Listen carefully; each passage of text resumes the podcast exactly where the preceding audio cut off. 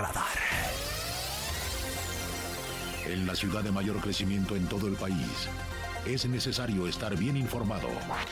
Radar 107.5 FM y Radar TV, Canal 71, la tele de Querétaro, presenta Radar News. Los acontecimientos de mayor relevancia.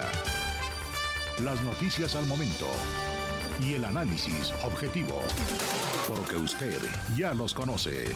Radar News.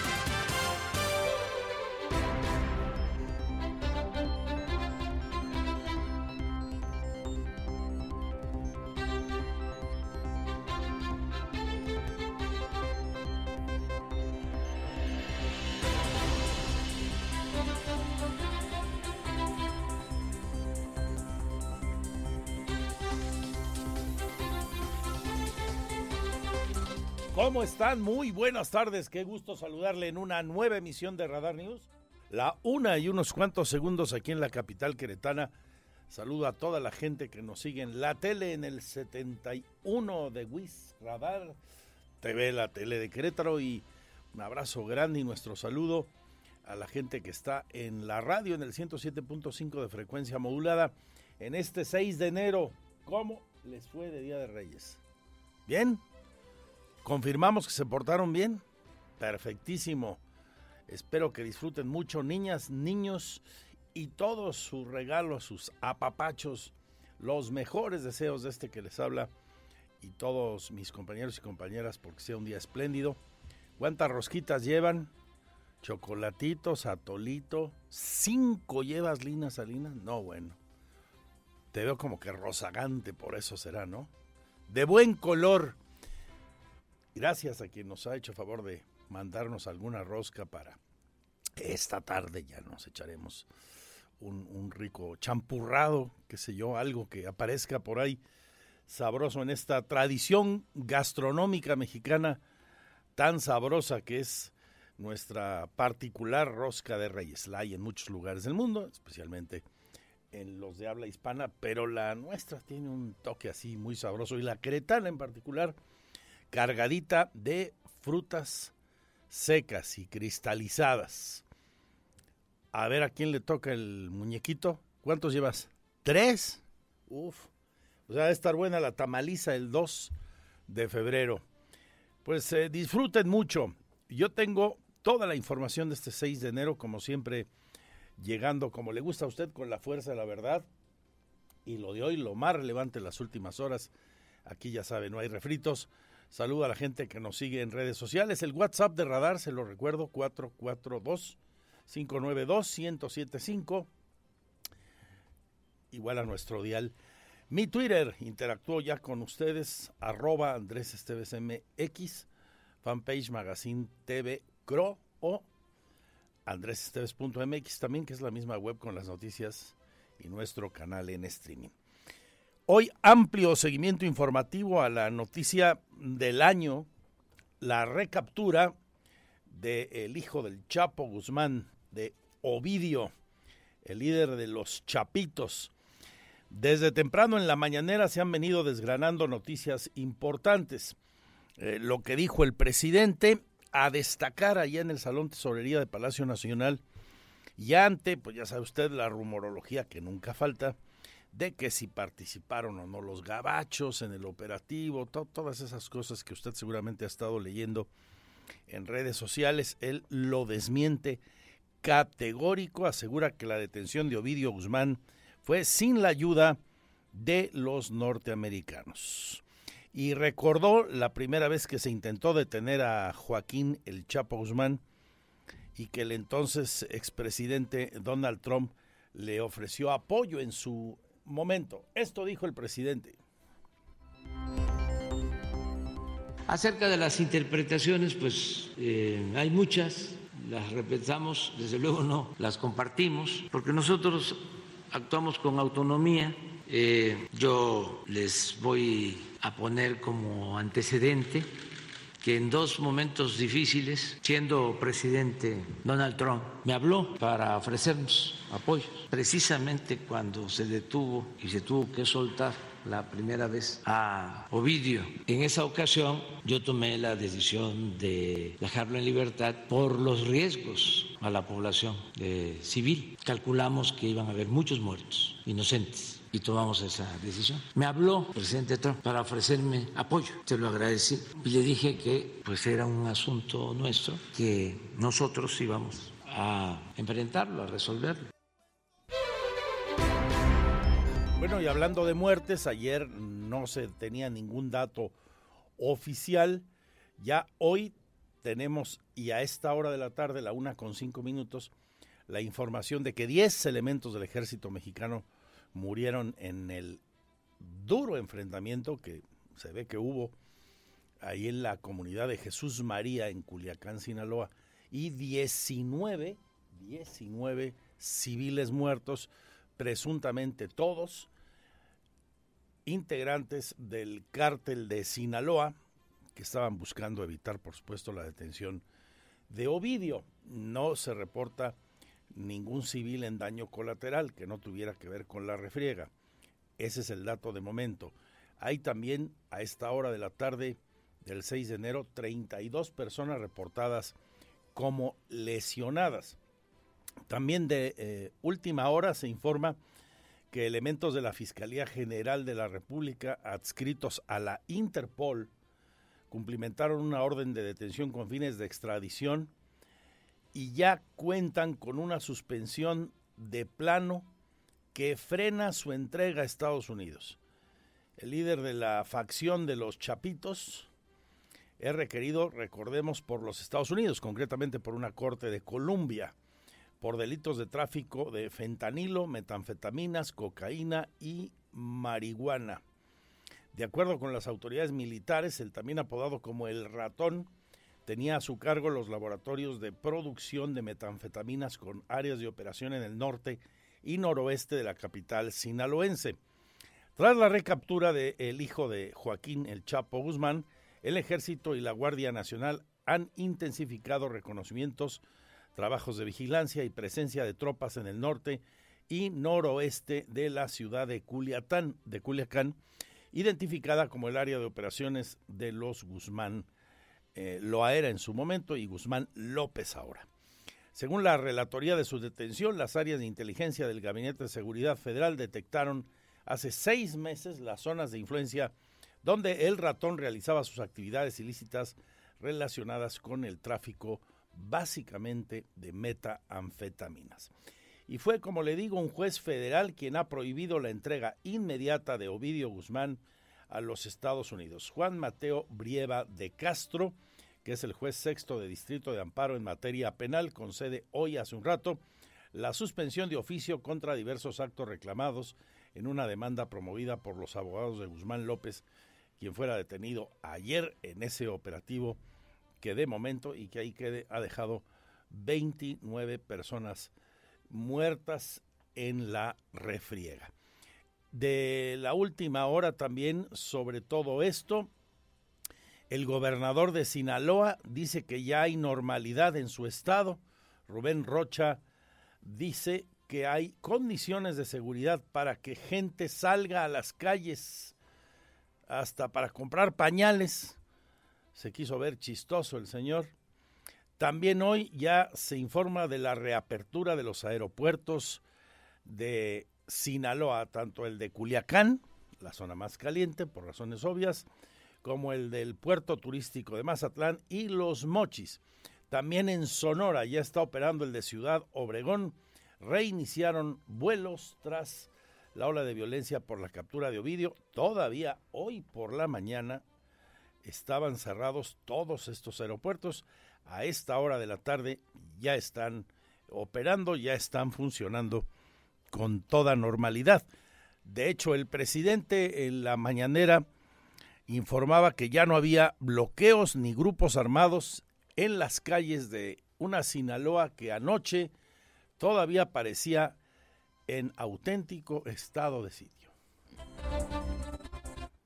se va a mantener la presencia de eh, elementos de la Secretaría de la Defensa, eh, de la Guardia Nacional, de la Policía Estatal, que está colaborando y que se va a tener eh, esta protección para que no haya eh, daños a la población civil en todo Sinaloa. Eh, esa es la decisión que se ha tomado. Afortunadamente hay una calma en estos tiempos, en estas últimas horas. hablé con el gobernador y él me menciona que no hay grupos armados en Sinaloa, en bloqueos que ya están eh, quitando desde ayer eh, todos los carros que fueron incendiados y que utilizaron para bloquear las calles eh, prácticamente en toda la ciudad.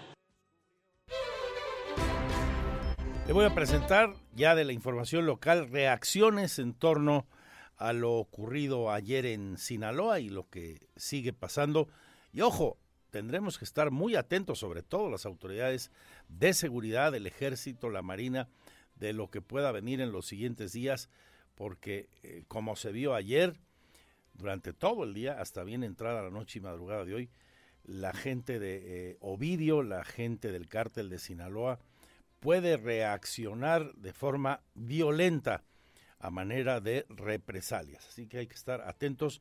Sin duda esta es una emergencia de alerta roja para aquella zona del país que no quepa la menor duda. Aquí en Querétaro, como le digo, hay algunas reacciones. Leo, por ejemplo, en andresesteves.mx que para la Coparmex es importante lo conseguido ayer, pero aún falta mucho por hacer en materia de seguridad y lucha contra el crimen organizado, dice Jorge Camacho, quien es presidente del llamado sindicato empresarial.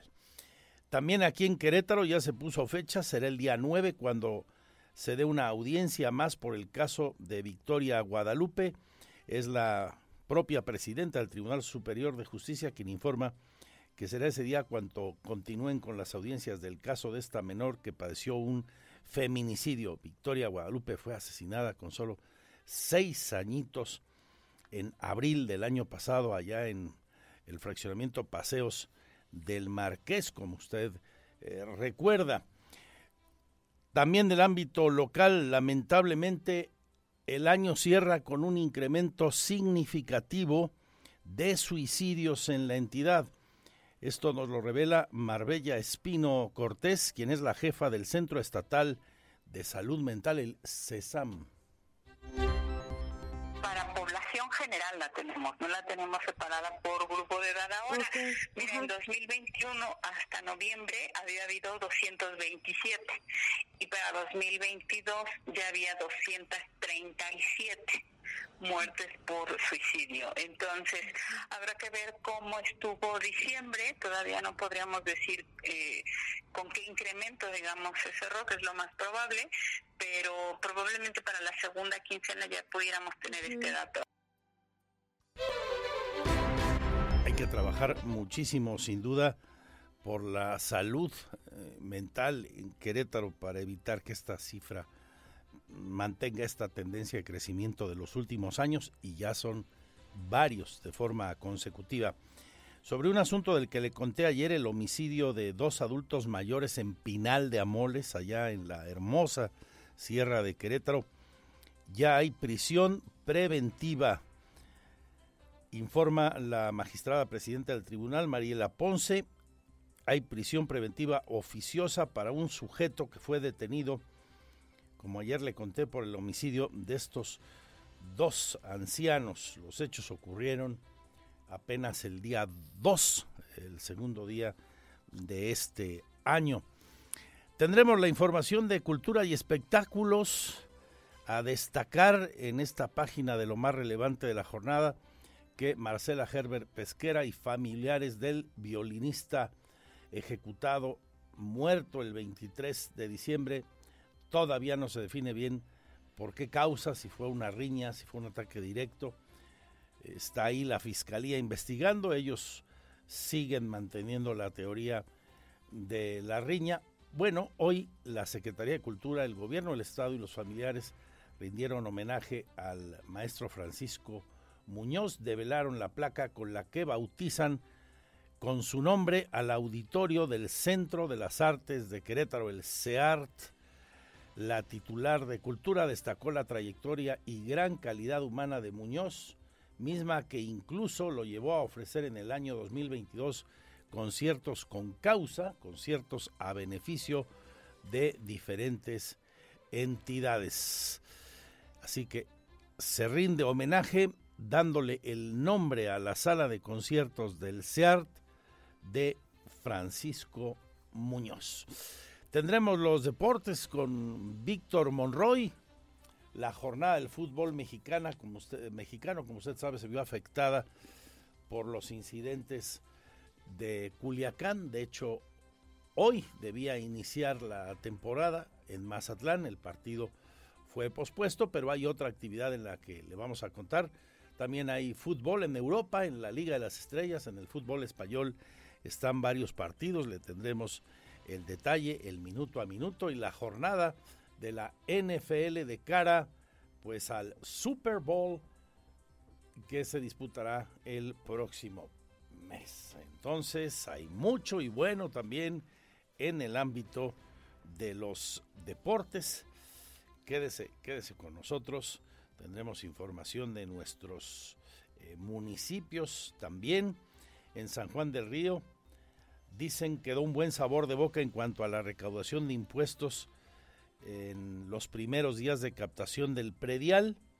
Van ya cerca de 7 millones de pesos para las arcas de la demarcación, según el alcalde Roberto Carlos Cabrera Valencia en Ezequiel Montes, como ayer platicamos aquí con la presidenta municipal todo listo para inaugurar su feria. Esto va a ocurrir hoy por la noche. La feria inicia esta noche con el concierto de Ángela Aguilar, la coronación de la reina, la apertura del recinto ferial nuevo, ahí en la carretera a Tequisquiapan, Ezequiel Montes Tequisquiapan. Será inaugurada hoy la Feria de la Carne y el vino. Gran programa para todos los siguientes días. Ahí se ve para la gente de la tele. Y le leo a usted, por ejemplo, que hoy está Ángela, mañana está Gerardo Ortiz, los Recoditos y así sucesivamente hasta el día 15. Y mañana la pamplonada a las 12 por las calles de Ezequiel Montes. Después de muchos años de que no se hicieran aquí en Querétaro, regresan las pamplonadas. Y por la tarde a las 4, un cartelazo bien interesante, un festejo mixto internacional con los dos grandes triunfadores de la temporada en la Santa María, el portugués Paco Velázquez con los Forcados de Querétaro que están verdaderamente eh, más valientes e intrépidos, espectaculares que nunca. Lo demostraron también este primero de enero. Y el Payo, hoy por hoy uno de los tres toreros más importantes de la baraja taurina y además la presentación como novillero de Andrés García. Toros guanajuatenses de marrón, los que se van a lidiar mañana allá en Ezequiel Montes. Esto destacado entre el mundo de los municipios y en este caso la fiesta brava. Quédese con nosotros hasta las 3 que se damos estafeta a Radar Sports. Gracias por su confianza. Bienvenidos, bienvenidas.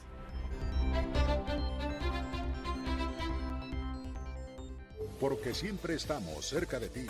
Síguenos en nuestras redes sociales. En Facebook, Radar News Querétaro.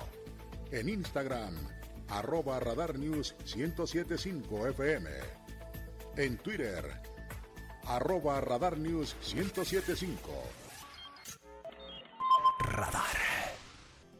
En el ámbito nacional, la nota destacada de lo que va del año sin duda y en mucho tiempo, ya sabe usted, la recaptura de Ovidio Guzmán, el hijo del Chapo Guzmán. Hoy el presidente, y ante las especulaciones que si habían ayudado los gabachos o no, como le decía hace un rato, asegura que la detención de Ovidio Guzmán se dio sin ayuda de los norteamericanos. Y también aseguró que el operativo se llevó a cabo con toda responsabilidad.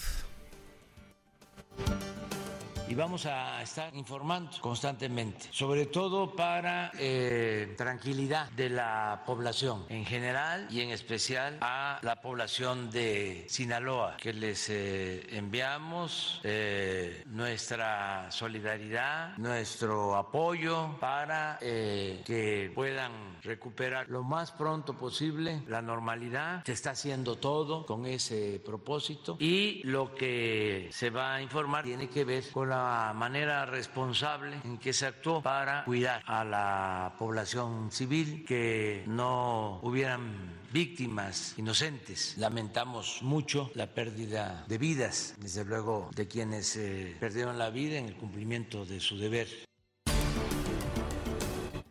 Van 29 muertos, es el reporte que tenemos hasta esta hora de la tarde. 10 militares y 19 presuntos delincuentes, ninguna víctima inocente. Pues sí, desde luego nuestro pésame a las familias de los elementos del ejército mexicano, de todos quienes murieron, en particular a estos hombres que se juegan la vida por defender la integridad de la nación en el más amplio sentido del término. Y la última hora, le comentaba usted también hace un rato, un juez federal prohibió este viernes la entrega inmediata al gobierno de Estados Unidos de Ovidio Guzmán López. Juan Mateo Brieva de Castro, el juez de amparo en materia penal del sexto distrito, concedió hoy esta suspensión de oficio contra diversos actos reclamados en una demanda que promovieron abogados de Guzmán López. Hay que recordar que el gobierno de Estados Unidos y la Fiscalía General de la República trabajan, eh, están cumplimentando una orden de extradición a los Estados Unidos del jefe de los Chapitos porque es requerido en una corte de Colombia por delitos de tráfico de fentanilo, metanfetaminas, cocaína y marihuana. La secretaria de Seguridad y Protección Civil del Gobierno de México reiteró que la actual administración no llegó para ganar una guerra contra el crimen, sino para construir la paz. Así lo dijo en la mañanera. Reiterar al pueblo de México que no vinimos a ganar una guerra, venimos a construir la paz. Informarles que en este operativo quedó demostrado el nuevo proceder del gobierno de México, en donde se privilegian los derechos humanos, el bienestar de las familias y de las comunidades. Nadie está por encima de la ley, ninguna organización criminal es favorecida por este gobierno. Por eso vamos a seguir trabajando bajo esta línea y seremos respetuosos de las leyes y del debido proceso en todas las acciones de justicia, de seguridad. Refrendamos nuestra acción de trabajar porque haya cero impunidad. También el general secretario de la Defensa dio su parte, además de dar cuenta de las bajas en el ejército y de presuntos criminales, eh, reveló datos de lo que han incautado hasta este día. Es el general Luis Crescencio Sandoval. Durante el transcurso de la tarde del 5 de enero del 23, al trasladarse personal militar para apoyar la operación, fue objeto de una agresión con armas de fuego por parte de integrantes de la delincuencia organizada, donde lamentablemente perdió la vida un coronel comandante del 43 Batallón de Infantería y uno de tropa, asimismo resultando tres elementos eh, heridos. Se presentaron bloqueos y agresiones armadas en diferentes partes de la ciudad ocasionados por grupos delincuenciales. Sin embargo, eh, por el adiestramiento y capacitación y acción coordinada entre Ejército, Fuerza Aérea, Guardia Nacional y autoridades estatales, se logró la neutralización manteniendo la paz y tranquilidad. También se reforzaron en, ese, en esos momentos con 200 elementos de fuerzas eh, especiales para coadyuvar a la operación. También eh, este, eh, se proporcionó seguridad con personal de la Guardia y personal del Ejército a mediaciones de las instalaciones del Ceferezo en el altiplano mediante dos círculos de seguridad una vez que el detenido estaba en ese lugar y a partir del día de hoy eh, se reforzará con mil elementos más eh, con la Fuerza de Tarea Conjunta México, que esta es una fuerza que se constituye con personal de la Guardia Nacional, del Ejército, apoyados con la Fuerza Aérea, para este, seguir con las operaciones ahí eh, en Sinaloa y garantizar que la ciudadanía no sea dañada. Las autoridades, contabilizaron 19 fallecidos por parte de los transgresores de la ley. Asimismo, se detuvieron a 21 personas integrantes de este grupo delictivo, asegurando cuatro fusiles Barrett calibre 50, seis ametralladoras calibre 50, 26 armas largas, dos cortas, cargadores, cartuchos, equipo táctico diverso, así como 13 vehículos que estaban operativos y se inutilizaron 40 camionetas más, de las cuales 26 eran blindadas, vehículos que ya no podían ser concentrados al área donde eh, teníamos que hacerlo después de su aseguramiento. Diez militares, haciendo énfasis de sus valores militares y su determinación como soldados de la patria, lamentablemente perdieron la vida en el cumplimiento de su deber, en aras de garantizar la seguridad de la ciudadanía y del pueblo sinaloense. 35 militares se encuentran lesionados por arma de fuego, a quienes se les está brindando la atención médica en instalaciones hospitalarias, tanto civiles como militares. Asimismo, hasta el momento no se tiene información de ningún civil inocente que haya perdido la vida resultado de estas operaciones. Ahí el reporte del general secretario de la Defensa Nacional. Aquí en Querétaro, la Defensoría de los Derechos Humanos ya ha realizado 26 visitas para revisar los llamados anexos o lugares para tratar de ayudar a las personas a salir de sus adicciones. Habla de estas visitas el ombudsperson doctor Javier Rascado. Nosotros hacemos eh, revisiones aleatorias durante todo el año y hay también precisar que nuestras facultades son limitadas. Finalmente tenemos que, por medio de la inspección, determinar si está cometiendo alguna violación y en el caso de detectarla, presentar eh, ante la autoridad que corresponda, sea municipal, sea fiscalía, eh, esos posibles hechos violatorios de derechos humanos. Sí, creo que es un tema importante que habría que, meterse a, su revisión, pero nosotros sin duda en los términos de nuestras facultades sí estamos haciendo ahí la, revisión.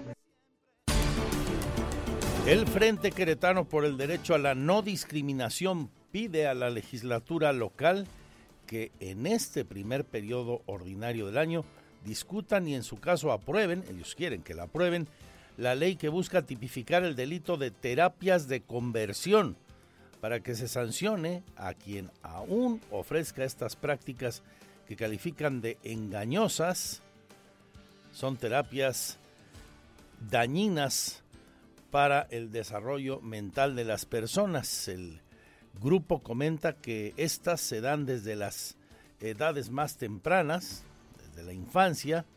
Es importante proteger a las niñas, niños y adolescentes y jóvenes que son obligados por sus padres a acudir a estas terapias.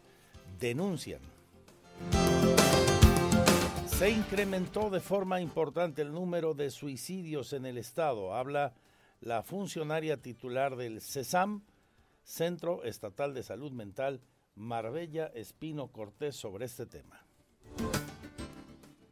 Para población general la tenemos, no la tenemos separada por grupo de edad ahora. Mira, en 2021 hasta noviembre había habido 227 y para 2022 ya había 237 muertes por suicidio. Entonces, habrá que ver cómo estuvo diciembre. Todavía no podríamos decir eh, con qué incremento, digamos, ese error, que es lo más probable, pero probablemente para la segunda quincena ya pudiéramos tener este dato. Tremenda la cifra. En la página de sucesos, como le contaba, ya se dictó prisión preventiva al detenido por ser el presunto responsable del homicidio de dos adultos mayores allá en Pinal de Amoles. Habla la presidenta del tribunal, la doctora Ponce Villa y está vinculado a proceso por homicidio. Solamente hay, hay una, una, persona que fue respecto de la que se ejecutó la orden de aprehensión y quedó vinculada a proceso por homicidio y con eh, eh, prisión preventiva oficiosa, tres meses de investigación complementaria. Y también la propia titular del Poder Judicial de Querétaro da cuenta de que será el día 9 cuando sigan las audiencias por el caso del feminicidio de la menor de apenas seis años que fue asesinada en abril del año pasado, la chiquita Victoria Guadalupe. Sí, seguimos en, en, lo mismo, no hemos recibido alguna petición de diferimiento o algo y está programada para el día 9. Esa es la audiencia intermedia en donde ya se formaliza la acusación y el juez decide qué pruebas va a admitir para pasar a la tercera etapa que es el juicio. Entonces las partes debaten, es muy técnica esa audiencia, sobre qué pruebas pretende llevar la fiscalía, qué pruebas pretende llevar la defensa para acreditar sus respectivas posturas en el juicio. Entonces nada más se admiten o en su caso se pueden desechar algunos medios de prueba. Información de la UCEBEC ante eh, el ruido que ha habido, algunos comentarios en redes sociales de el aumento de casos de COVID y si estos podrían afectar el regreso a clases. Hoy el titular de la UCB, el doctor Raúl Iturral de Olvera, confirma que el regreso a clases será presencial este próximo lunes. En este regreso presencial para prevenir a los, que los niños, las niñas y los adolescentes puedan contraer enfermedades, se recomienda también que en espacios cerrados se use el cubrebocas, es decir, en espacios cerrados como el aula, en donde se va a permanecer por un largo tiempo, eh, siempre ha sido recomendado hasta este momento por el Consejo Estatal Técnico de Salud. Y continuamos con esa recomendación.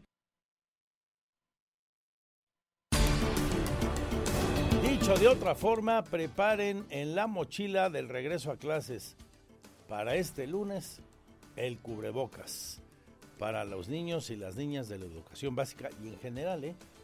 en cualquier nivel educativo, en los lugares cerrados, sigue siendo recomendable el uso de este protector, el cubrebocas. En otros asuntos, vamos con temas de nuestros municipios. El año cerró el pasado con 13.760 registros de nuevos nacimientos en Querétaro. Los nombres más comunes de los niños, ¿saben cuáles fueron? Cambiaron respecto a otros años. En este orden, Santiago, Leonardo, Matías y Sebastián. Y las niñas, ojo Regina, nuestra productora en tele, el número uno, Regina. Las más registradas de las niñas fueron Regina, Valentina, María José y Sofía. Nombres poco comunes que se registraron en este año. Cereza para niña y Jotam en niños. Cereza, pues, sí es raro, pero es bonito, ¿no? Queda muy bien en una niña. Muy dulces. Pero Jotam, ¿qué querrá decir que se les pasó? Es bíblico, sí, es, bíblico. Hay que clavarse en la Biblia, pero no es común, ¿no? Y así que digas, este, ¿cuántos niños se llaman así? Yo creo que muy poquitos, ¿no? En Querétaro. Insisto, si bien es un nombre bíblico.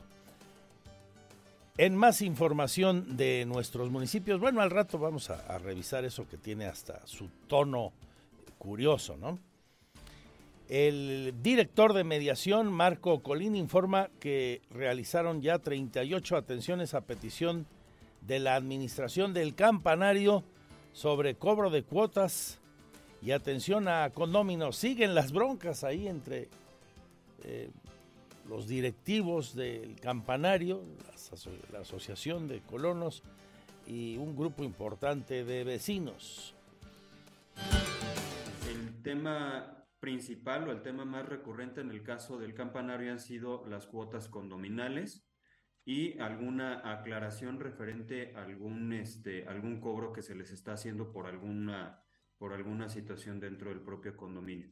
Han sido principalmente los temas, sí estamos en contacto con ellos, ya, ya hemos tenido pues bastantes acercamientos con ellos y, este, y, han recurrido a la mediación, te, insisto, principalmente por el tema de las cuotas condominales. Más de la capital del estado, movilidad, la Secretaría que está a cargo de Rodrigo Vega Maestre analiza cambios de sentido en calles de Santa Rosa, Jauregui. Están consultando al vecindario. Por eso nos hemos eh, retrasado un poco en algunas otras eh, dispositivos o, trabajos porque finalmente requieren de personal en campo que, esté ahí presente por lo menos un tiempo en, lo que la gente se, se adecua a estos cambios. ¿En qué calle es donde se ha propuesto? Y sí, prácticamente es toda la cabecera municipal de, Santa Rosa Jauregui.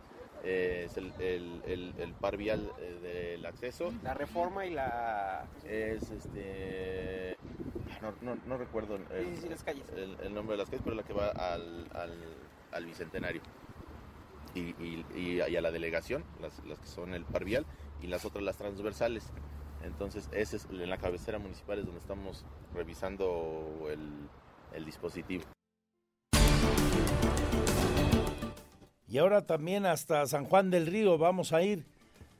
Dan un balance de lo que han sido los accidentes en la 57 en ese tramo peligrosísimo, de los más peligrosos, entre las carreteras más peligrosas del país.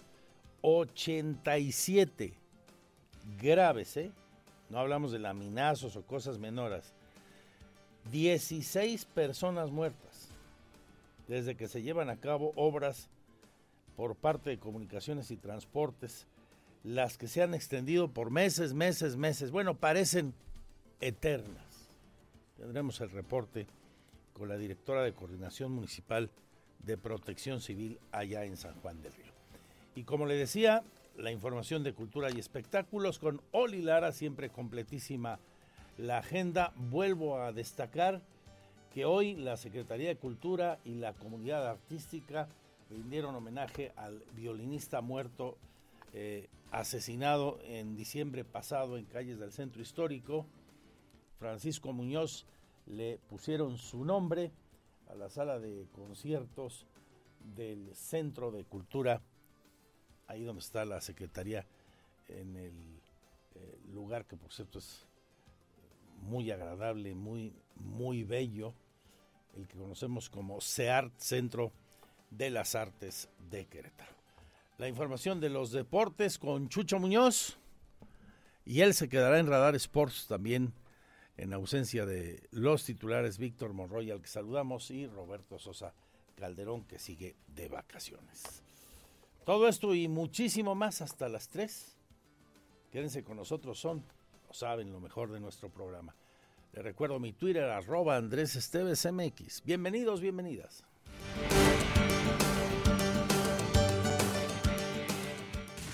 Este es el resumen, lo más importante del día en Radar News. Fue presentado por Restaurant Hacienda Los Laureles. Reserva al 442-218-1118. Los más exquisitos platillos de comida tradicional mexicana los encuentras en Restaurant Hacienda Los Laureles. Reserva al 442-218-1118 y disfruta de tus comidas en un ambiente exclusivo y acogedor en el patio al interior de una bella hacienda. Carretera México-San Luis Potosí, kilómetro 8.5 Jurica. Restaurant Hacienda Los Laureles. Comida tradicional mexicana. Tenemos todos los cuidados para la salud y seguridad de nuestros clientes. Porque siempre estamos cerca de ti. Síguenos en nuestras redes sociales. En Facebook, Radar News Querétaro. En Instagram, arroba Radar News 1075 FM.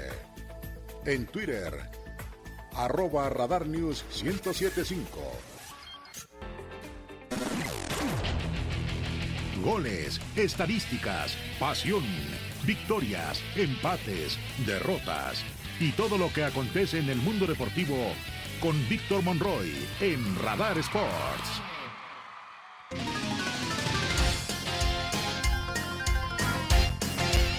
Una de la tarde con 58 minutos, una de la tarde con 58. Mi nombre es Jesús Muñoz, a nombre del titular de esta sección, el señor Víctor Monroy.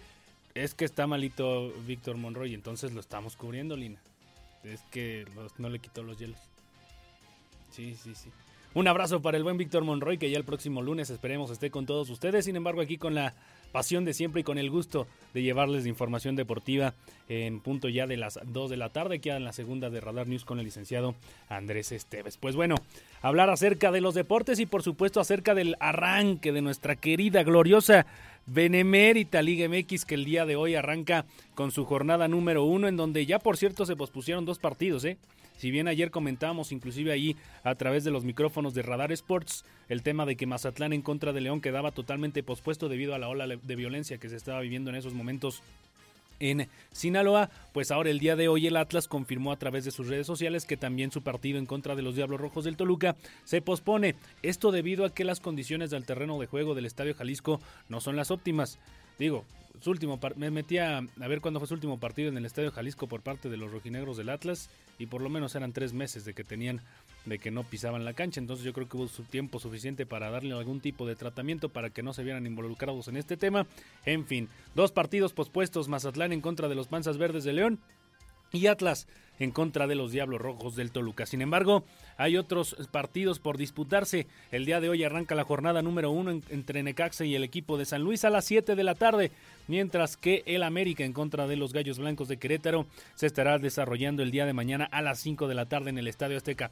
Mucho ojo eh, para los que van mañana al Estadio Azteca, pues varias, varias eh, precauciones, el tema de la carretera obviamente el tráfico de periférico para cruzar toda la Ciudad de México, muchos temas de que hablar, pero recuerde llevar su Fan ID, porque ya lo van a empezar a pedir el día de mañana en el Estadio Azteca. He visto que mucha gente va a hacer el viaje al Coloso de Santa Úrsula, entonces invitarlos a que hagan precisamente su registro a través de la plataforma de, de la Fan Liga eh, y donde se pueden registrar, no se tardan ni dos minutos, les pide credencial de lector, les pide el, reconocimiento facial, correo electrónico y teléfono. En menos de dos minutos usted ya tiene su registro de Fan ID y con ello podrá entrar al Estadio Azteca el día de mañana, además de pagar su respectivo, su respectivo boleto, ¿verdad? Eh, recordar que es el inicio del torneo para el conjunto de Gallos Blancos de Querétaro y por cierto habló nada más y nada menos que el director técnico de los Gallos Blancos, Mauro Néstor Gerg. Una de las aspiraciones que tienen precisamente durante este clausura 2023 que está a punto de comenzar es hacer más de lo que se hizo el torneo pasado. Obviamente que la vara no está muy alta y hasta el pirro se está riendo. la vara no está muy alta, mi pirro, en fin, pero y, y empiezan en contra del América. Entonces, más que difícil el arranque el día de mañana para los Gallos Blancos de Querétaro y escuchemos precisamente palabras. más de uno, más de uno yo creo que nos pusimos así. Escuchemos palabras precisamente de Mauro Gerg, director técnico de Gallos Blancos de Querétaro, quien habla acerca del arranque de torneo del conjunto querétano. Yo sí creo que mañana ganan los Gallos, Pirru. Sí, o sea, es 6 de enero, es 6 de enero. Tengo que creer en eso. Escuchemos las palabras del, Mauro Gerg, estratega del conjunto queretano. Tenemos una base que, sabe lo que queremos y, apuntamos a eso, a esa base que puedan acoger a los que llegan y, ojalá que, podamos estar peleando una, calificación. Tenemos muchas esperanzas, esperamos tener buenos resultados para, para traer cuando se abra la corregidora que se llene el estadio.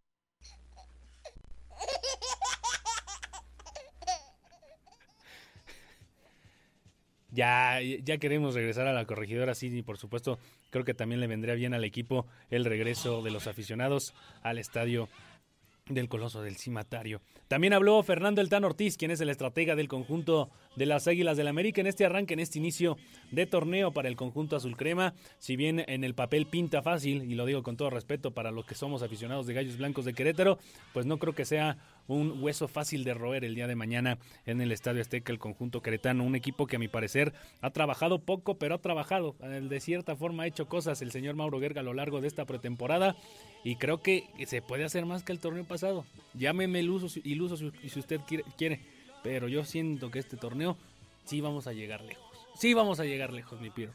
Estas las palabras del Tan Ortiz, director técnico de las Águilas del América. Por eso mismo no podemos pensar más allá de Querétaro. Si pensamos más allá de Querétaro, volvemos a la confusión de, querer lograr, lograr algo que no hemos logrado. Los chicos saben que si sacan de la cabeza Querétaro y pensar en Toluca o el siguiente el partido es un error. Es así. Si el objetivo es poder campeonar, pero si no sumamos puntos con el primer partido que es Querétaro, ¿cómo vamos a pensar dónde vamos a llegar? Entonces, Querétaro, tenemos que tratar de salir victoriosos en nuestra cancha con nuestra afición y ahí en pensar el día siguiente en la preparación de Toluca. Sí, ya lo tengo definido, el arquero va a ser Oscar. El motivo, porque confío en él. Ese es el máximo objetivo o, o la coherencia máxima poder darle la confianza. Convencido, 100%. Oscar va a ser el arquero que va a iniciar el día sábado.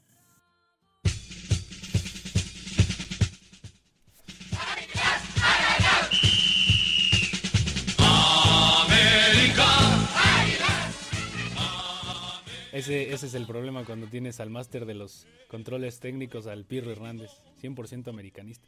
Ahorita a ver qué nos, qué nos comprometemos para la siguiente semana, mi Pirro. Lo que sea, ahorita vemos.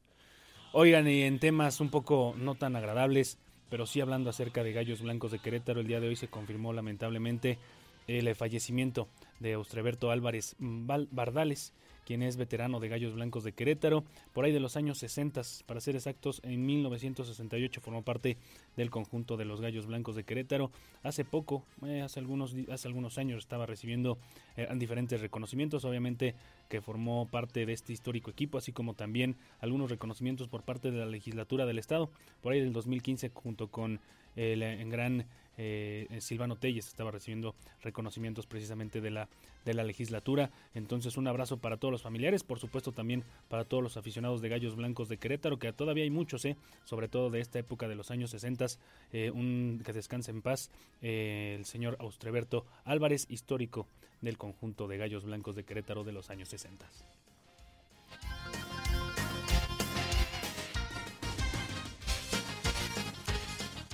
Y en el resto de la jornada, ya que estábamos hablando acerca de esta fecha 1, Monterrey en contra de las Chivas. Ah, perdón, el América en contra de Gallos Blancos, ¿eh?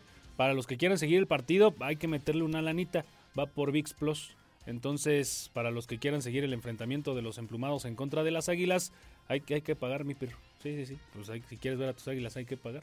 Eh, con, el, con esta plataforma de, de, Televisa. Y otro que también va por, por plataforma privada, el Monterrey en contra de Guadalajara, Rayados en contra de Chivas, estaba por Fox Premium. Entonces también hay que meterle billetes si usted quiere ver el partido.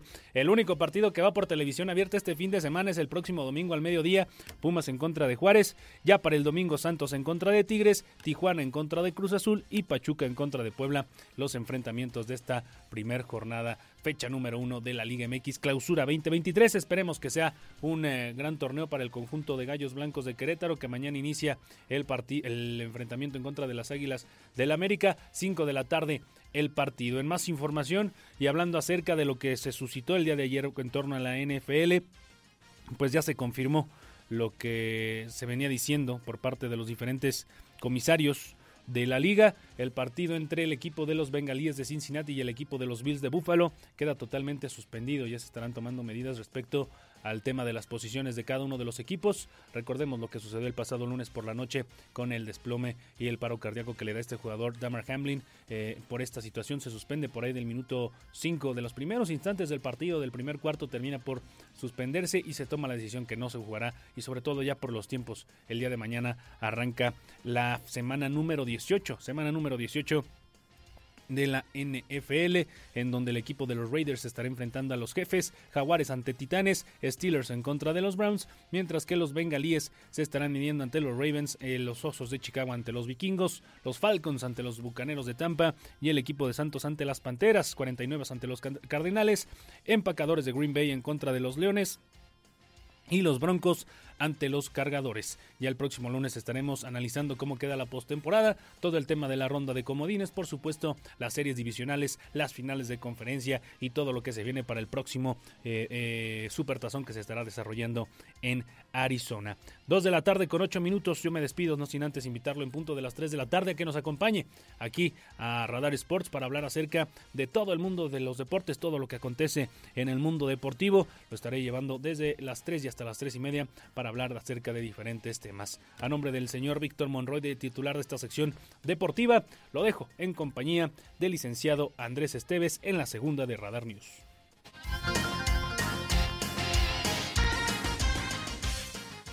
Porque siempre estamos cerca de ti. Síguenos en nuestras redes sociales. En Facebook, Radar News Querétaro. En Instagram, arroba Radar News 1075 FM. En Twitter, arroba Radar News 1075. Radar. Si quieres 7 días de precios bajos en frutas y verduras, ven y ahorra en HB e Plátano a solo 15.95 el kilo. Fíjense al 9 de enero en tienda y en línea. E Lo mejor para ti. Amigos, quiero invitarlos al mejor brunch dominical de Querétaro. Extenso y delicioso. Los va a cautivar. Los esperamos en el restaurante 4, todos los domingos de 9 a 2 de la tarde. Les presento el precio Mercado Soriana. Lleva dos pollos rostizados por 199 pesos. Sí, dos pollos rostizados por solo 199 pesos. Y pan baguette en paquete con tres piezas a solo 45 pesos. Soriana Mercado. Al 9 de enero, consulta restricciones. Te quiero ahorrar una lana. Paga en enero y aprovecha el 12% de descuento en predial, 100% de descuento en multas y recargos y obtén tu seguro para vivienda o comercio. Consulta lugares y plataformas de pago en municipio de querétaro.gov.mx. Que no se te pase. Municipio de Querétaro. Este programa es público y queda prohibido su uso con fines partidistas o de promoción personal. Inicia el nuevo año ahorrando. Básicos a precios muy bajos toda la línea de juguetes con 25% de ahorro y 40% en todas las pilas Duracell. Farmacias Guadalajara. Siempre ahorrando. Siempre contigo. En la cuarta transformación, con diálogo, de forma responsable y decidida, el salario mínimo continúa con incrementos históricos. 20% más para este 2023 si quienes ganan menos ahora ganan más, todas y todos ganamos. Por un salario digno. Gobierno de México. Radar. Radar News. Cobertura total desde el lugar de la noticia. Continuamos 107.5 FM Radar y Radar TV, Canal 71, la tele de Querétaro. Información. Radar News.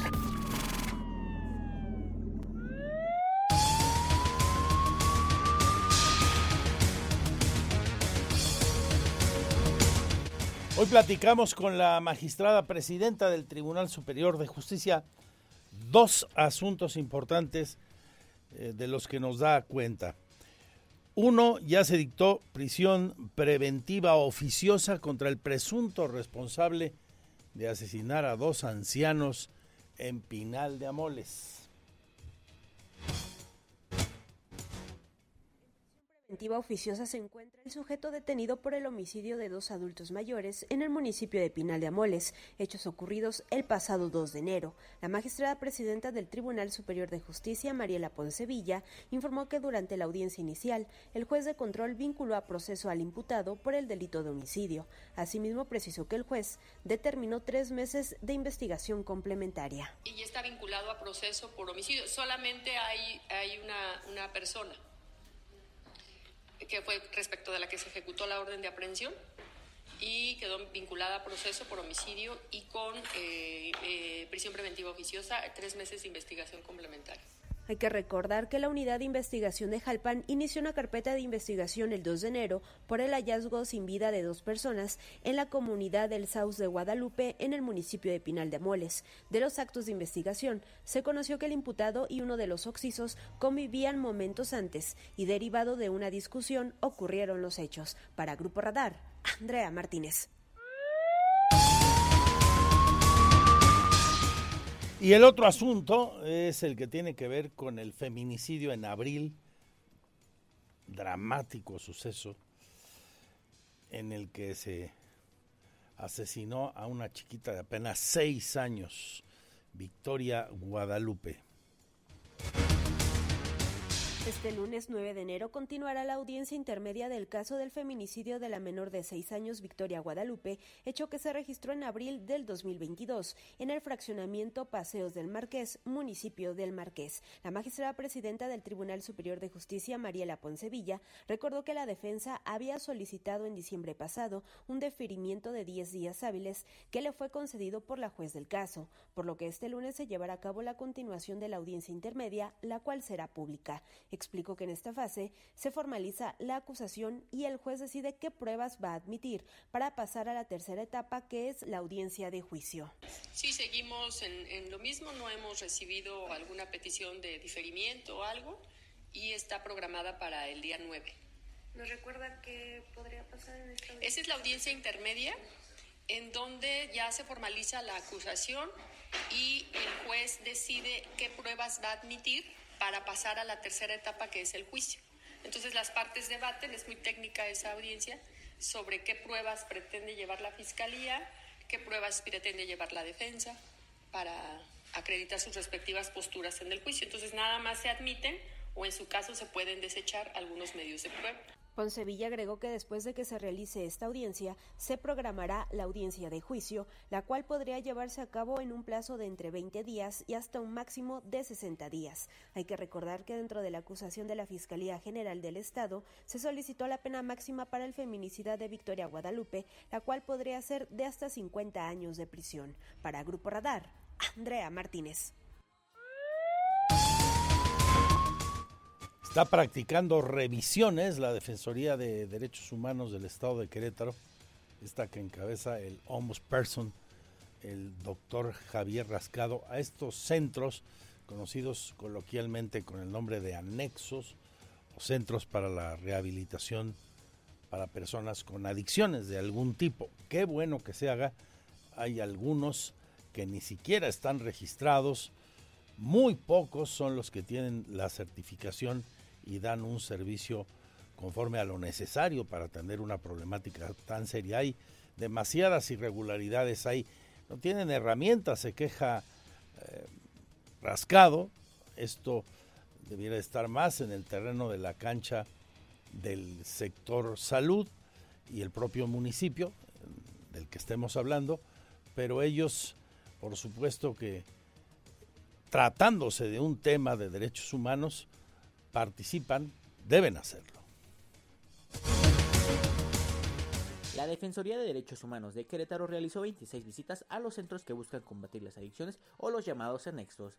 En ese sentido, el titular de la instancia, Javier Rascado, apuntó que las facultades que tienen en la materia son limitadas y solo pueden dar parte a las autoridades competentes si localizan una falta a los derechos humanos. Nosotros hacemos eh, revisiones aleatorias durante todo el año y ahí también precisar que nuestras facultades son limitadas. Finalmente tenemos que, por medio de la inspección, determinar si está cometiendo alguna violación y en el caso de detectarla, presentar eh, ante la autoridad que corresponda, sea municipal, sea fiscalía, eh, esos posibles hechos violatorios de derechos humanos. Sí, creo que es un tema importante que habría que, meterse a, su revisión, pero nosotros sin duda en los términos de nuestras facultades sí estamos haciendo ahí la revisión. De acuerdo a la información de la Defensoría como resultado de estas visitas, tuvieron que dar parte a diferentes instancias. Por ejemplo, se le avisó en siete ocasiones a las dependencias de protección civil por faltas de visto bueno. 4 a las direcciones de inspección municipales por falta de licencia, 5 vistas a protección de riesgos sanitarios, debido a que algunos recintos laboraban en condiciones insalubres, 7 al Consejo Estatal contra las Adicciones por incumplimiento de las normas y 2 a la Fiscalía General del Estado por posibles hechos constitutivos de delito.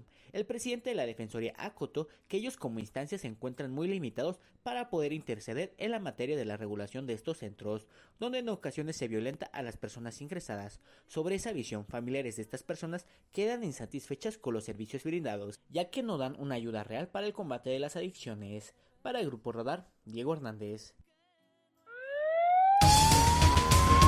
Ha habido excesos, eh, muchos en estos llamados anexos, eh, algunos terribles que le han costado la vida a más de algún interno.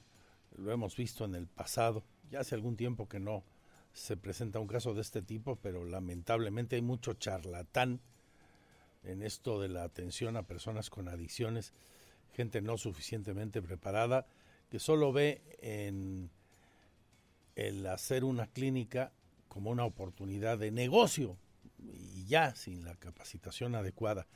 Urge que todas las autoridades involucradas realmente los metan en regla la gente lleva ahí a sus familiares, a sus amigos, eh, con toda la esperanza de que se recuperen y a veces salen mucho peor por el tipo de eh, tratamientos, entre comillas, dicho eufemísticamente, por el tipo de, de, acciones que toman contra ellos, los, los llegan a maltratar físicamente de una forma despiadada incluso, en más de algún sentido urge, urge algo importante ahí en ese, en ese terreno. Hablando de salud mental, lamentablemente los casos de feminicidios siguen creciendo en la entidad, a pesar de que todavía no está el reporte de diciembre, el año cierra con mala nota.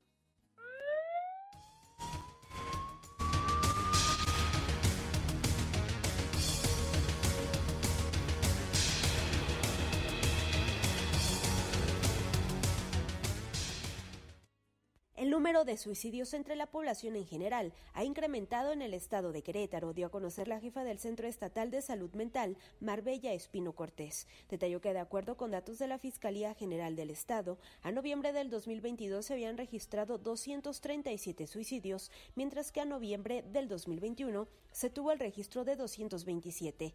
Explicó que este incremento se ha registrado en la población en general, pero confirmó que la población de adolescentes es un grupo de atención siempre constante y que en los adultos jóvenes entre los 30 y 40 años de edad existe también un alto riesgo para consumar suicidio. La población general la tenemos, no la tenemos separada por grupo de edad ahora.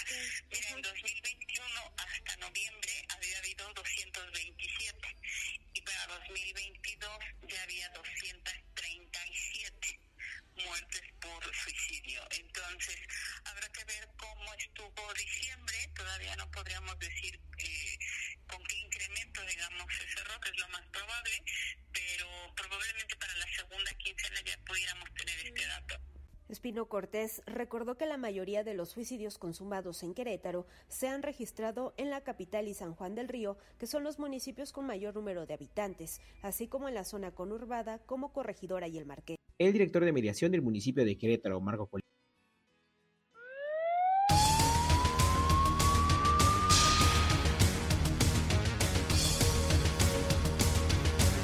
con 22 Capicúa.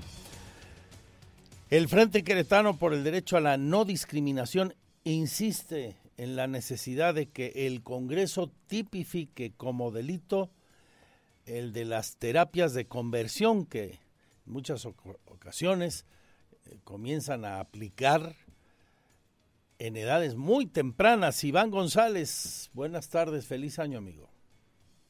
Feliz año, Andrés Comido señala Walter López, José docente queretano por el derecho a la no discriminación, y dio a la literatura local, en específico al diputado Guillermo Vegas Guerrero, que en este primer periodo ordinario del año sea discutida y aprobada la iniciativa de ley que busca tipificar el delito de terapias de conversión para que se sancione a quien ofrecen este tipo de prácticas engañosas que asegura el defensor de derechos humanos a través de estas prácticas eh, señalan que logran convertir a los hijos que han manifestado su preferencia sexual. El activista comentó que estas terapias se dan desde la infancia, por lo que es importante, dijo, proteger a niños, niños, adolescentes y jóvenes que son obligados por sus padres a acudir a estas terapias. Escuchemos. Pues ya tuvimos respuesta y, la próxima semana nos reuniremos con él, un grupo de activistas, pues para exponerle por qué debería de prohibirse esas, esas terapias de conversión, porque además nosotros pensamos que es una iniciativa que tendría que pasar rápidamente. No hay nadie en esta sociedad queretana que se haya pronunciado a favor de torturar a los niños y niñas. Aún la diócesis de Querétaro dijo que eso no podía ser y ningún diputado ni diputada está diciendo que se torture. Entonces creemos que hay consenso social y político para que se pueda aprobar rápidamente en la comisión y pasar al pleno.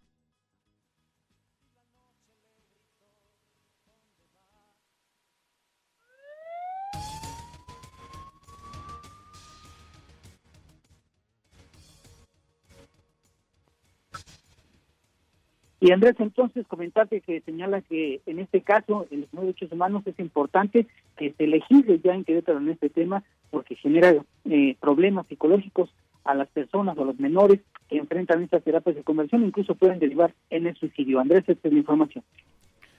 Muchas gracias, Iván. Sigo contigo porque hoy se entregó un reporte eh, estremecedor. No extraña pero por supuesto eh, conmueve, preocupa. No extraña lamentablemente porque con frecuencia tenemos que informar de muchos accidentes en la 57, igual en los tramos urbanos de Querétaro que de San Juan del Río, y en otras, y en otras partes de esta la carretera más importante y peligrosa del país. Pero lo que hoy nos dicen en San Juan del Río es verdaderamente este, aterrador como para que de una vez por todas la SCT en su nueva versión de la, 4 la 4T, de la cuarta transformación, realmente actúe con mayor contundencia, se hagan cosas más importantes para que sea una trampa menos peligrosa, menos mortal esa carretera, Iván. Así es, y es que eh, 87 accidentes vehiculares se registraron durante el 2022 en esta carretera federal 57 en el tramo de San Juan del Río. Verónica Luján, directora de la Coordinación Municipal de Protección Civil, informó que esto dejó como saldo 16 personas que perdieron la vida en este mismo periodo. A partir de que se llevan las obras, señaló por parte de la Secretaría de Comunicaciones y Transportes de mantenimiento en la carretera federal 57 y a la ciudad de San Juan del Río, se han incrementado los accidentes de tránsito, por lo que señaló que el presidente municipal Roberto Cabrera Valencia ha encabezado los trabajos de diálogo con la Secretaría de Comunicaciones y Transportes para solicitar que agilicen los trabajos se puedan concluir lo antes posible. Escuchemos en 2022 atendimos 87 accidentes vehiculares en este tramo, además de 27 volcaduras. Tuvimos desafortunadamente un total de 16 personas fallecidas. Te comento, nosotros atendemos la carretera 57 en ambos en ambas direcciones México Querétaro y Querétaro México del kilómetro 138 al kilómetro 173.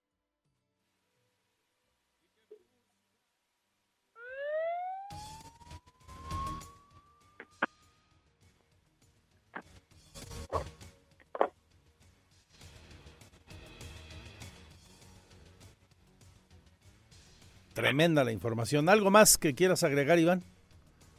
Que señalaba también en este caso eh, que en Covina Protección Civil en el San Juan de Río, de esos trabajos o acercamientos con la SCP se logró ya habilitar una rampa de frenado, sin embargo todavía queda pendiente el poder habilitar la segunda rampa de frenado, Andrés. A todas luces insuficiente lo que se ha hecho hasta hoy. La cifra no engaña. Gracias, Iván.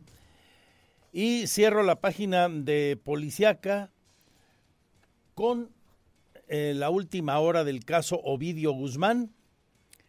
eh, por si usted nos acaba de sintonizar, es relevante mm, que lo sepa, la Fiscalía General de la República está buscando cumplimentar una orden de detención con fines de extradición a Ovidio Guzmán, el hijo del Chapo Guzmán. Sin embargo, un juez ya negó, prohibió un juez la entrega inmediata este viernes al gobierno de Estados Unidos del señor Ovidio Guzmán.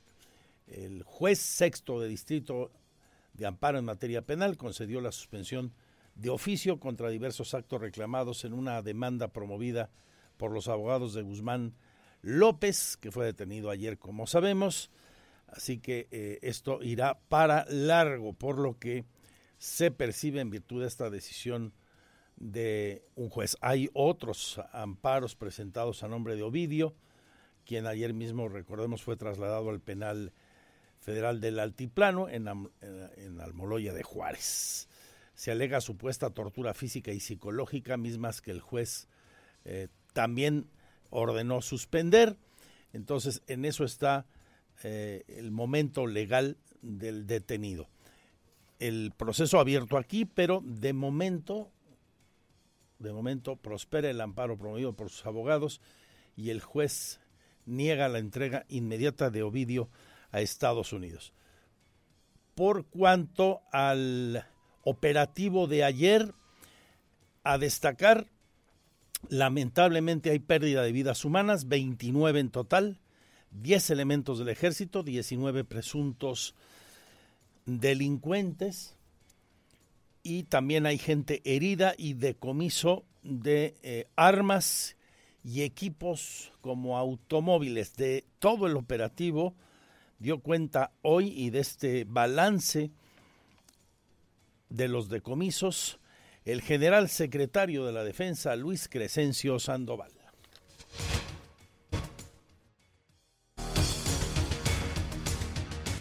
Durante el transcurso de la tarde del 5 de enero del 23, al trasladarse personal militar para apoyar la operación, fue objeto de una agresión con armas de fuego por parte de integrantes de la delincuencia organizada donde lamentablemente perdió la vida un coronel comandante del 43 Batallón de Infantería y uno de tropa, asimismo resultando tres elementos eh, heridos. Se presentaron bloqueos y agresiones armadas en diferentes partes de la ciudad ocasionados por grupos delincuenciales. Sin embargo, eh, por el adiestramiento y capacitación y acción coordinada entre ejército, Fuerza Aérea, Guardia Nacional y autoridades estatales, se logró la neutralización manteniendo la paz y tranquilidad. También se reforzaron en, esos momentos con 200 elementos de fuerzas especiales para coadyuvar a la operación. También eh, este, eh, se proporcionó seguridad con personal de la Guardia y personal del Ejército a mediaciones de las instalaciones eh, del Ceferezo en el altiplano mediante dos círculos de seguridad una vez que el, detenido estaba en ese lugar y a partir del día de hoy eh, se reforzará con mil elementos más eh, con la Fuerza de Tarea Conjunta México, que esta es una fuerza que se constituye con personal de la Guardia Nacional, del Ejército, apoyados con la Fuerza Aérea, para este, seguir con las operaciones ahí eh, en, Sinaloa y garantizar que la ciudadanía no sea dañada.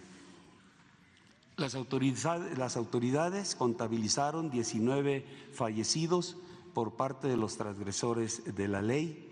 Asimismo, se detuvieron a 21 personas integrantes de este grupo delictivo, asegurando cuatro fusiles Barrett calibre 50, seis ametralladoras calibre 50, 26 armas largas, dos cortas, cargadores, cartuchos, equipo táctico diverso, así como 13 vehículos que estaban operativos. Y se inutilizaron 40 camionetas más, de las cuales 26 eran blindadas, vehículos que ya no podían ser concentrados al área donde eh, teníamos que hacerlo después de su aseguramiento. Diez militares, haciendo énfasis de sus valores militares y su determinación como soldados de la patria, lamentablemente perdieron la vida en el cumplimiento de su deber, en aras de garantizar la seguridad de la ciudadanía y del pueblo sinaloense. 35 militares se encuentran lesionados por arma de fuego, a quienes se les está brindando la atención médica en instalaciones hospitalarias, tanto civiles como militares. Asimismo, hasta el momento no se tiene información de ningún civil inocente que haya perdido la vida resultado de estas operaciones.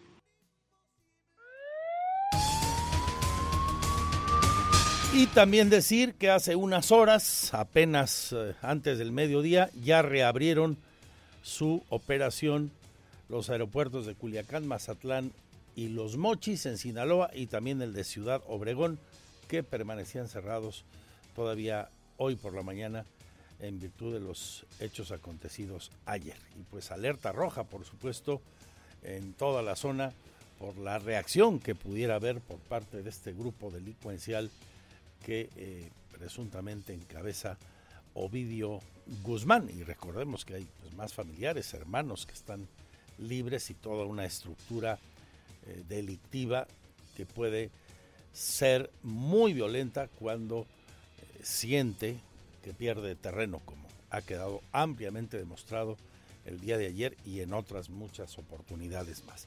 Las 2 de la tarde con 33 minutos, quédese con nosotros, hay mucho más. Le recuerdo mi Twitter, arroba Andrés Esteves MX.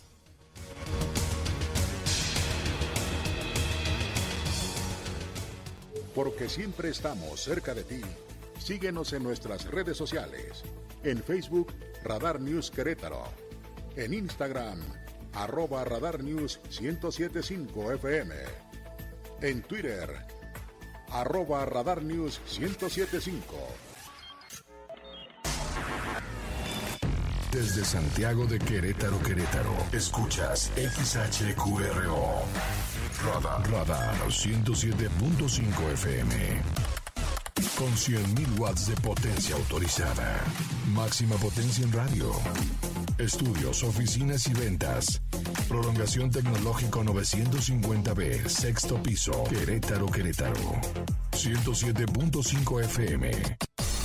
Grupo Radar y sus emisoras. Escúchanos en tu celular en la aplicación iHeartRadio. Radar. Radar, radio de nivel mundial. Radar. ¿Por qué es valioso actualizar tu INE cuando te cambiaste de domicilio? Porque con ello puedo tomar decisiones para mi colonia. Para estar vigente a la hora de votar. Porque ahora yo vivo aquí y pertenezco ahora a este lugar. Porque podemos formar parte de las elecciones en nuestra colonia. Si te cambiaste de casa, avísale al INE y sé parte de quienes toman las decisiones en tu nueva comunidad. Haz tu cita en INETEL 804-33-2000 o en INE.mx. INE. Hola vecino, en Vara queremos consentirte a ti y a tu familia con nuestra marca Bonamark. Ven y lleva frijoles refritos bayos o peruanos Bonamark de 430 gramos a solo 10 pesos. Bonamark, cálido que enamora. Válido el 31 de enero. Consulta productos participantes en tienda. Lucha Libre AAA. Inicio de la gira 2023. Luchando por México. Evento grabado para la televisión. Todas las estrellas de la caravana estelar este 21 de enero a las 8 de la noche. En el auditorio José María Arteaga. Boletos a través de e-ticket y taquillas de la Arteaga. Así suena Hacienda el Salitre. Aquí se come, aquí se bebe, aquí se disfruta y bien. Somos el gran lugar de Querétaro. Hacienda el Salitre te espera de lunes a miércoles de 8 de la mañana hasta las 12 de la noche, jueves a sábados hasta las 2 de la mañana y domingos hasta las 7 de la tarde. Estamos entre Jurica y Juriquilla, 500 metros antes de llegar a Uptown Juriquilla. Hacienda el Salitre. Encuéntranos en redes. Pagos a la obra en el Marqués, porque con tu contribución el predial se traduce en más obras y mejores servicios para todos. 20% de descuento durante enero y 8% en febrero. Aprovecha. Pago en caja o en línea. www.elmarqués.gov.mx. Este programa es público. Promoción personal. Lucha Libre AAA. Inicio de la gira 2023. Luchando por México. Evento grabado para la televisión. Todas las estrellas de la caravana estelar este 21 de enero a las 8 de la noche. En el auditorio José María Arteaga. Boletos a través de e-ticket y taquillas de la Arteaga. Feria Estatal de León 2023. Un mundo por descubrir. Cartelera Teatro del Pueblo. Moenia, 26 de enero. Banda Pequeños Musical, 27 de enero. Instituto Mexicano del Sonido, 1 de febrero. Motel, 2 de febrero. Te esperamos. Radar. No todo lo que se publica es noticia. La información con veracidad está en Radar News. Continuamos 107.5 FM Radar y Radar TV, Canal 71, la tele de Querétaro.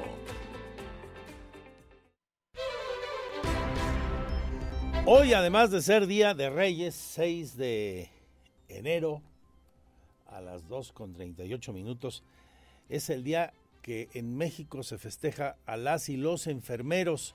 Desde aquí nuestro saludo, nuestro respeto y admiración por su chamba, la que muy ampliamente, de forma uh, muy mayoritaria, toda esta gente realiza con mucha calidad y no solo eso, con calidez. Destacadísimos han sido siempre, particularmente en los tiempos recientes de la pandemia, pues literal se jugaban la vida buscando llevar salud y consuelo a sus pacientes. Nuestro más amplio reconocimiento en el Día de la Enfermera y del Enfermero.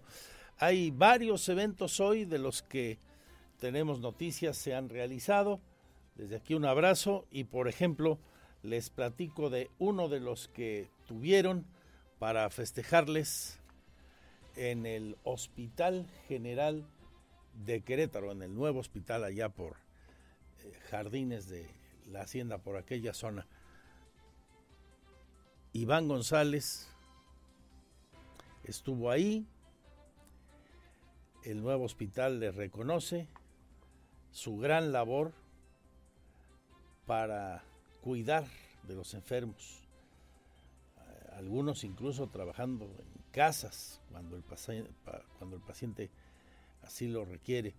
Minerva González Ferrusca, una de las personas que platicó con nosotros, ella fue la encargada, tiene 25 años de trabajo, fue la encargada de dar el mensaje a nombre de todas y todos los trabajadores del área de enfermería. Así que nuestro saludo, nuestro reconocimiento, felicidades y que sigan con esa misma generosidad, con esa misma calidez, atendiendo a toda la gente que necesita de su trabajo, de su apoyo, de su ayuda. El próximo lunes, cambiando de asunto, regreso a clases ante los rumores y especulaciones, eh, sobre todo en redes, sociales, de que si iba a haber alguna restricción, si iban a ser o no presenciales. Eh, hoy la UCEBEC despeja dudas, el regreso es presencial, pero esto sí, la recomendación sigue siendo que dentro de las aulas todos usen cubrebocas. Todo listo para el regreso a clases de 378.646 alumnos de escuelas públicas de nivel preescolar, primaria y secundaria en el estado de Querétaro este lunes 9 de enero. El coordinador general de la UCEBEC, Raúl Iturralde Olvera, indicó que se contempla que las clases sean de manera presencial en las 2.074 escuelas públicas de educación básica en la entidad. Recordó que ante la alza de contagios de COVID-19 a nivel nacional, se recomienda a los estudiantes y maestros utilizar el cubrebocas bocas en espacios cerrados para evitar el riesgo de que se registren brotes de esta enfermedad. Este regreso presencial para prevenir que los niños, las niñas y los adolescentes puedan contraer enfermedades, se recomienda también que en espacios cerrados se use el cubrebocas, es decir, en espacios cerrados como el aula, en donde se va a permanecer por un largo tiempo, eh, siempre ha sido recomendado hasta este momento por el Consejo Estatal Técnico de Salud. Aunado a ello, Iturralde Olvera señaló que se mantienen los filtros sanitarios al ingreso de los alumnos, pero también pidió a los padres de familia que mantengan los filtros desde casa para identificar si sus hijos presentan síntomas de enfermedad respiratoria y no enviarlos a clases. El coordinador general de la UCEBEC señaló que se mantiene el horario de invierno en las escuelas de educación básica pública, por lo que recomendó enviar bien abrigados a los alumnos a las aulas de clase. Del mismo modo, para las escuelas públicas primarias cercanas a la obra Paseo 5 5 de febrero, se tiene una tolerancia adicional de 15 minutos, por lo que su hora máxima de entrada a clases será a las 8.45 de la mañana. Para Grupo Radar, Andrea Martínez. Bueno, subrayarlo, sigue el horario de invierno efectivamente en operación. Cambio de tema, a propósito de los problemas que ha habido entre la Asociación de Colonos eh, y algunos vecinos del fraccionamiento El Campanario, este megadesarrollo de lujo aquí entre Querétaro y el Marqués, habla la dirección de mediación del municipio, han tenido que intervenir, dar atenciones a petición también de la administración del campanario y de los quejosos sobre, por ejemplo, cobros de cuotas em, y otros problemas. Aquí el reporte del titular de esa dependencia, el director de ese rubro en el municipio, el de mediación, Marco Colín Molina. El director de mediación del municipio de Querétaro, Marco Colín Molina, informó que han realizado 38 atenciones a petición de la administración del campanario sobre el cobro de cuotas y dos atenciones a condóminos, una por el cobro de cuotas y otra por un concepto de reclamo hacia la administración. El tema principal o el tema más recurrente en el caso del campanario han sido las cuotas condominales y alguna aclaración referente a algún, este, algún cobro que se les está haciendo por alguna, por alguna situación dentro del propio condominio han sido principalmente los temas. Sí estamos en contacto con ellos, ya, ya hemos tenido pues bastantes acercamientos con ellos y, este, y, han recurrido a la mediación, te, insisto, principalmente por el tema de las cuotas condominales. Colín Molina recordó que mantienen la atención en el lujoso fraccionamiento, pues durante el 2022 se registraron diversos conflictos, incluso un bloqueo por las licencias de construcción al interior de esta zona. Para Grupo Radar, Alejandro Payán. Ya que estoy con el municipio de Querétaro, atención a vecinos de Santa Rosa Jauregui, nos dice la Secretaría de Movilidad que están analizando cambios de sentidos. Ahí en la zona centro de la cabecera municipal están socializando, como se dice técnicamente, según el titular de esa secretaría, Rodrigo Vega Maestre. La Secretaría de Movilidad en la capital ya analiza el cambio de sentido en vialidades en la delegación Santa Rosa Jauregui. El proyecto aún se encuentra en la etapa de socialización con los habitantes de esta zona, informó el titular de la dependencia, Rodrigo Vega Maestre. Por eso nos hemos eh, retrasado un poco en algunas otras eh, dispositivos o, o, trabajos porque finalmente requieren de personal en campo que, que, esté ahí presente por lo menos un tiempo en, la, en lo que la gente se, se adecua a estos cambios. ¿En qué calle es donde se ha propuesto? y Sí, prácticamente es toda la cabecera municipal de, de Santa Rosa Jauregui. Eh, es el, el, el, par vial eh, del acceso. La reforma y la... Es este... No, no, no recuerdo el, sí, las calles. el, nombre de las calles, pero la que va al, al, al Bicentenario y, a la delegación, las, que son el parvial, y las otras las transversales. Entonces, ese es en la cabecera municipal es donde estamos revisando el, el dispositivo. Destacó que el trabajo se ha estado realizando en esta delegación a petición del delegado, quien pidió un análisis sobre el estado actual de las vialidades y cómo puede influir de mejor manera, por lo que se hizo este proyecto del cambio de sentidos que se compartió y está en una etapa de socialización. Para Grupo Radar, Alejandro Payán. Porque siempre estamos cerca de ti. Síguenos en nuestras redes sociales. En Facebook, Radar News Querétaro. En Instagram, arroba Radar News 1075 FM. En Twitter, arroba Radar News 1075. Radar. Y en la recta final la del estribo, ¿se imaginan cuántos queretanos llegaron al mundo en este 2023? Hablo del municipio de Querétaro.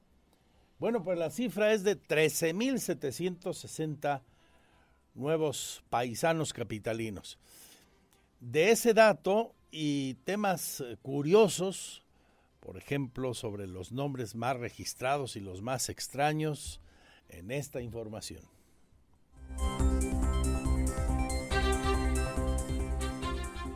En 2022 cerró con 13.760 registros de nacimiento en el municipio de Querétaro. Y los nombres más comunes en este año fueron para niño, Santiago, Leonardo, Matías y Sebastián. Y en niñas, Regina, Valentina, María José y Sofía, informó el director de Registro Civil, José Luis Romero Montes. De acuerdo al funcionario municipal, los nombres poco comunes para el registro de nacimientos fueron Cereza en una niña y Yotam en hombre, aunque en la capital no existe ninguna recomendación para registrar ciertos nombres. Cerramos el, el año 2022 con 13.760 nacimientos en comparativo con el año inmediato anterior. Sí, no, tuvimos menos, menos registros de nacimiento que el, que el año anterior. El año anterior tuvimos 14.417. Esto es debido a que, bueno, eh, en el año anterior todavía teníamos el tema de, de la pandemia, de la cuestión sanitaria. Entonces, eh, en Querétaro, muchos eh, hospitales de otros municipios cerraron sus puertas o se eh, enfocaban únicamente en temas de COVID y pues muchas personas venían a registrar uno y también a, a, bueno a, dar a luz aquí en el municipio de Querétaro. Informó también que el 2023 inició con el registro de 45 niños. La oficialidad que más menores registró el lunes 2 de enero fue la del IMSS con 8 registros y el primer menor registrado este año fue en Santa Rosa Jauregui con un niño de nombre Tadeo. Para Grupo Radar, Alejandro Payán. Mira, menos nacimientos por la razón que quieras, pero menos registros en 2022 que en 2021. Con nuestro saludo, reconocimiento y mucho agradecimiento a las y los enfermeros, les dejo hasta el lunes, Dios mediante, pero seguimos en nuestras redes sociales, Twitter arroba Andrés MX, la fanpage, Magazine TV Cro o andresteves.mx misma dirección de la web con las noticias y el canal en streaming las 24 horas. Y la mejor programación, ¿dónde más que aquí? Pues aquí, en Radar. TV 71 de WIS y en el 107.5 de FM. A nombre de mis compañeros y compañeras, gracias, sean felices. Sabrosa rosca de reyes y bebida que le acompañe. Ángel que pidas, vida y amores, sabes que tú eres la flor que quiero, siento que mi vida se va enfermando por un beso tuyo, no sé qué hacer. Linda enfermera.